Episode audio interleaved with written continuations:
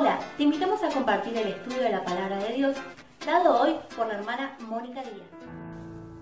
Seguimos meditando este presente estudio sobre el esquema profético del tiempo del fin y su perfil profético en el Evangelio de Mateo capítulo 24 y 25. Continuaremos hoy con nuestro estudio de la parábola de las diez vírgenes. Leemos en Mateo capítulo 25 verso 12. Mas él respondiendo dijo, De cierto os digo que no os conozco. La plenitud de los gentiles habrá entrado, estos últimos vistos en este versículo no son huéspedes o invitados. El maestro de ceremonia dice no os conozco, no estuvieron allí a su debido tiempo. Aunque siente que están listas y son parte de la compañía que se ha ido, no obstante el hecho es que fracasaron en calificar, es decir, no calificaron para aparecer en la boda. Esta es una, una solemne y penetrante alegoría, y tiene una importante enseñanza para nosotros, quienes estamos en la escena hoy en este sexto día dispensacional, cuando una más grande compañía está siendo reunida para encontrarse con el Cordero como su esposa. Y nosotros creemos que estamos tan cerca de la traslación para que podamos discernir aún hoy entre los siervos, los huéspedes y los invitados a las bodas. La novia está haciendo ahora su elección, su llamamiento y vocación seguras. Ella no es de la noche, ni de las tinieblas u oscuridad, por lo tanto, no duerme como la demás, como leemos en 1 Tesalonicenses capítulo 5 verso 5. Mas el hecho de que casi todos pertenecen a alguna iglesia y reclaman parte de Cristo ocasiona algunas dificultades. Vemos que las dos semillas de los dos sembradores están alistándose y preparándose para esa manifestación como hemos notado y señalado. Y los hijos del día, hoy, algunas veces son acobardados, se sienten intimidados y perplejos por la mezcla. Pero después de que hayan, se hayan ido, la diferencia entre las dos simientes o semillas llegará a ser más evidente. Luego, en el tiempo ilustrado por las vírgenes, la separación entre lo verdadero y lo falso estará la más completa evidencia y una prueba muy completa. Aquellos quienes no vencen ahora necesariamente permanecerán aquí, aunque hayan sido llenos con el Espíritu o lo sean más tarde. En este último movimiento de la lluvia tardía, creemos que tenemos una vislumbre de estas dos compañías. Primero la esposa y segundo las vírgenes prudentes o sabias, los invitados. La primera, la esposa, califica en toda y cada una de las líneas. Ella comprende su matrimonio con Cristo, se da cuenta de ello, como desposada con Cristo, el novio que viene y comprende esto como un sagrado y hermoso compromiso en el cual ha entrado y del cual no permite a nadie disminuir sus pensamientos o enfriar su vehemencia. Su corazón está radiante, resplandece para ganar a Cristo su esposo, aquel que murió para ganarla, y ella no será desilusionada ni decepcionada. Las segundas, las vírgenes, quienes, aunque han recibido el don del Espíritu, no obstante no son sinceras en su lealtad a Cristo. Ellas aman el mundo, y en cierta medida buscan sus propias cosas, en parte por ignorancia de las escrituras y por consecuencia de los planes y propósitos de Dios, y en parte es por causa de que quieren un lugar con el mundo, aunque sea el mundo religioso. Ellas no pueden estar en la compañía que estará en forma, capacitada, para acompañar al Cordero del Calvario. Él dio todo y debe obtenerlo todo. Sin embargo, los otros tienen su lugar en el cuerpo de Cristo. También, pues la Iglesia tiene mucho miembro, aunque sea un solo cuerpo. La otra compañía va a permanecer sobre la tierra como testigo de Dios después de que la compañía esposa, la compañía nupcial, se haya ido. Ellos se han adormecido, se han vuelto somnolentos y ocultaron su luz, aún hoy debido a causa de un deseo por lugar y prestigio, y en consecuencia crecen no robustos y aunque serán la luz más brillante en la tierra, después de que la primera fila de creyentes, el rango primero se haya ido, serán revividos cuando el hecho de la venida de Cristo sea otra vez una realidad para ellos. Se alistarán, se prepararán al arreglar sus lámparas. Su testimonio a favor de Cristo saldrá con poder. Esto despierta a la otra clase que no ha recibido todavía el Espíritu Santo. Así ellos son los medios en el fin para alistar a preparar a otra compañía para ser testigos. Después de que se hayan ido, en el poder del Espíritu enviado desde el cielo, pues Dios debe tener un testimonio para sí mismo sobre la tierra. Y si bien en la parábola el amo, el maestro, en la puerta de la cámara nupcial, niega todo conocimiento de estas vírgenes imprudentes o necias, esto simple y sencillamente significa que no fueron invitadas a las bodas. El cual hecho se prueba en que no estaban listas cuando se hizo la llamada, cuando el llamamiento salió para los invitados. Leemos en Mateo capítulo 25 verso 11. Después vinieron también las otras vírgenes diciendo Señor, Señor, ábrenos. Verso 12. Mas él respondiendo le dijo De cierto os digo que no os conozco. Y cuando vienen no son llamadas necias, pues tienen el aceite y esperan teniendo la esperanza de que pueden estar a tiempo para la fiesta. Hay, sin embargo, pobres, es eh, demasiado tarde ya. Fracasaron por falta y carencia de velar, no pudieron discernir los signos y señales de los tiempos. Eh, aprendemos de esta negligencia y aprendamos para que no seamos encontrados sorprendidos, dormidos, cuando Jesús venga. Estas vírgenes prudentes o sabias figuran los mil creyentes de quienes leemos en el libro del Apocalipsis, que son sellados al principio de los siete años de la tribulación, aunque algunos de ellos probablemente vivieron en los primeros años de esta edad. La otra clase, designada vírgenes necias o insensatas, a causa de que fracasaron en calificar en el debido tiempo a la hora prevista para las bodas, constituyen la mismísima última fila o el último rango en la Iglesia o cuerpo de Cristo. Pueden fácilmente ser identificados con la compañía que constituirá los pies del hombre de destino quien estará en pie en el monte de los olivos, como leemos en Zacarías capítulo 14, verso 4, y se afirmarán sus pies en aquel día sobre el monte de los olivos, que está enfrente de Jerusalén al oriente. En el monte de los olivos se partirá por el medio hacia el oriente y hacia el occidente, haciendo un valle muy grande, y la mitad del monte se apartará hacia el norte y la otra mitad hacia el sur. Estas diferentes compañías se ven claramente en las escrituras, y solo deberíamos fácilmente ser capaces de identificar y ver sus lugares en el cuerpo de Cristo. Ahora pasaremos a considerar las parábolas de los talentos. En esta cuarta sección y separación que tendrá lugar en este tiempo y momento, mientras el rey está ausente, tenemos algunas lecciones especiales pertenecientes a esta edad. El Señor habla de confianzas, administraciones especiales, las cuales fueron encomendadas a sus siervos a quienes he dejado cuidar de sus intereses sobre la tierra. Leemos en Mateo 25 y pueden leer del capítulo este capítulo verso 15 al 30. No creemos o que los talentos que se le fue dado a los siervos sean dotaciones eh, naturales, porque tales talentos son conforme a las diversas habilidades que hemos recibido del Señor. Parece que estos talentos nos hacen responsables en la medida en que son dados para nosotros para ganar para Cristo y su reino. Leemos en Mateo capítulo 25 verso 14, porque el reino de los cielos es como un hombre que yéndose lejos llamó a sus siervos y los entregó, les entregó sus bienes.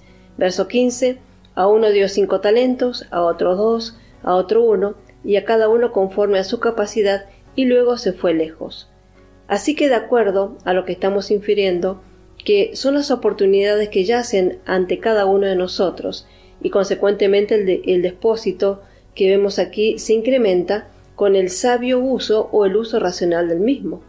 La esfera de servicio se hace más grande y crece a medida que servimos, y este es el punto especial sobre eh, lo que él insiste, que no se debe ocultar los talentos. Debemos hacer uso de todo lo que somos y tenemos porque hemos recibido de gracia. Mateo 25, 16 nos dice, y el que había recibido cinco talentos fue y negoció con, ellos y ganó otros cinco talentos. Verso 17. Asimismo, el que había recibido dos ganó también otros dos. Verso 18. Pero el que había recibido uno fue y cavó en la tierra y escondió el dinero de su señor. Así vemos que la luz es dada para testimonio, eh, no para ser puesta debajo de una canasta. Se abren puertas y son puertas estas puestas ante nosotros. Debemos aprovechar de cada una de ellas, y así los cinco talentos crecen a diez. Los dos se multiplican a cuatro, y así vemos la capacidad y la aptitud que se acrecienta con la experiencia, como ya hemos todo notado y observado. Nadie está cerrado a la inutilidad en la viña del Señor. Hay oportunidades para todo su pueblo y posibilidades de acrecentar y aumentar nuestros talentos. Y con todo eso, sin embargo, hay un grado de responsabilidades y tal hecho no debemos pasarlo por alto. El que recibe solo un talento es llamado a ganar solo uno más. Sin embargo, este mismísimo esconde su dinero al Señor. Deducimos que es uno que tiene poca habilidad, lo tanto tiene pocas oportunidades para el servicio, que imagina que él no es responsable de hacer nada.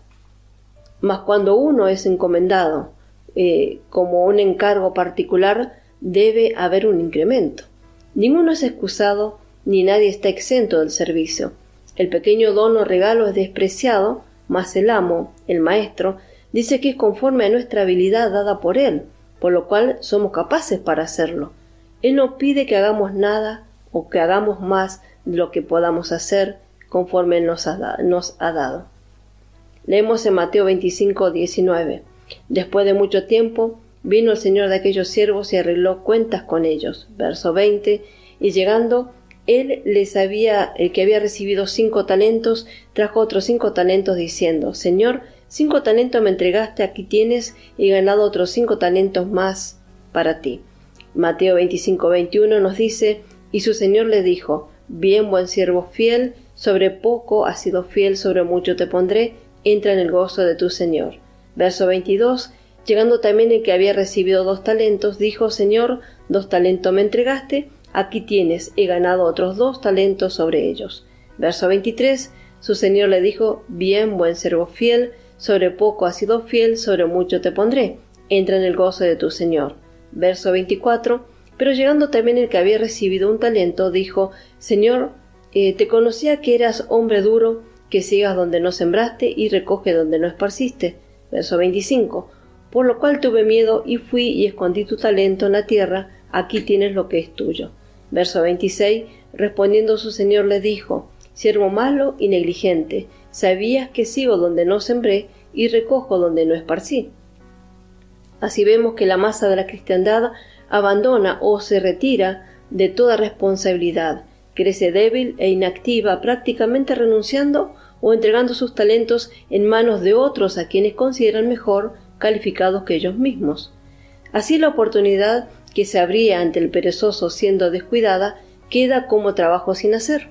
En consecuencia, entonces estos últimos, que tienen los diez talentos, obtienen el beneficio de los talentos no utilizados. Supongamos que tenemos solo un talento y una muy despreciada esfera de servicio. Cada sabio uso del día nos debería llevar al doble o a duplicar su valor. Por lo tanto, no debemos encerrarnos dentro de los límites del primer don o regalo de Dios para nosotros, aunque podemos callarnos por esconder nuestro talento en la tierra y así perder lo que tenemos y la capacidad de ganar más, pues la regla es como el maestro lo dijo, al que tiene le será dado más. Leemos eh, Mateo capítulo 25 verso 27. Por tanto debías haber dado mi dinero a los banqueros, y al venir yo hubiera recibido lo que es mío con los intereses. Verso 28. Quitarle pues el talento y darlo al que tiene diez talentos. Verso 29. Porque el que tiene le será dado y tendrá más, y al que no tiene aún lo que tiene se le será quitado. Verso 30. Y el siervo inútil echarle en las tinieblas de afuera, allí será el lloro y el crujir de dientes. El que rápidamente y constantemente hace uso de sus dones aumentará en conformidad, mas al que no tiene aún lo que tiene le será quitado. Una cosa más es digna de notar y de mencionar aquí. Eh, no es el monto, la cantidad con la que es eh, confiado lo que asegura la recompensa, sino la fidelidad al encargo y a la confianza. El siervo que tiene los cinco talentos ganó cinco más. El que tenía dos dobló o duplicó su dinero, y es igualmente aprobado por el Señor y recompensado en igual manera que el otro. Fue posible para que tenía un talento ganar la misma alabanza y doblar su capital, así añadiendo de esta manera el gozo del Señor en un más grande y mayor medida. Y así podría ser que el Señor encuentra a uno para servirle en una humilde capacidad y eso él desea fidelidad. Así, como tan alegremente como en una más exaltada esfera, el servicio nacido de un amor que no busca lo suyo propio que recibe la recompensa. Tal amor puede anhelar intensamente los mejores dones o regalos para que pueda agradar su esfera o agrandarla y capacidad para el dulce servicio de amor. Ahora bien, como hemos anunciado, hay principios aquí, dentro de los cuales se aplica el verdadero cristiano. No obstante, uno está descrito que esconde los dones de su Señor, ni siquiera está clasificado con el pueblo de Dios. Su disculpa por su conducta es de total incredulidad, expresada en tal manera arrogante o imprudente que parece evitar o excluir cualquier pensamiento del temor del Señor, tal como se convierte en un creyente. La fe segura debe arguir de manera más diferentemente, pues para el que cree, dice Dios a Dios mismo, no puede equivocarse. La posesión de cualquier oportunidad para servir es suficiente garantía para justificar el servicio, aunque sea pequeño y sin importancia a los ojos de los hombres. El amor divino, este amor apreciará la oportunidad y tomará ventaja de todo tal cual una bendición del bendecidor mismo. El hombre la parábola es sencillamente una expresión del espíritu legal que frecuentemente a menudo exige de un creyente verdadero, pero tal actitud debe ser juzgada porque nos hace incapaces de usar completa y plena y libremente todo lo que tenemos para bendecir a otros. Si somos asombrados del lenguaje del siervo infiel y del anclaje de esta terrible blasfemia de su declaración, entonces vamos a aborrecer la infiel y cobarde negativa de hacer uso de cada ventaja que tenemos para glorificar a nuestro Maestro y enriquecernos así eternamente. La fe es la dinamita del servicio. Esta obra es por amor.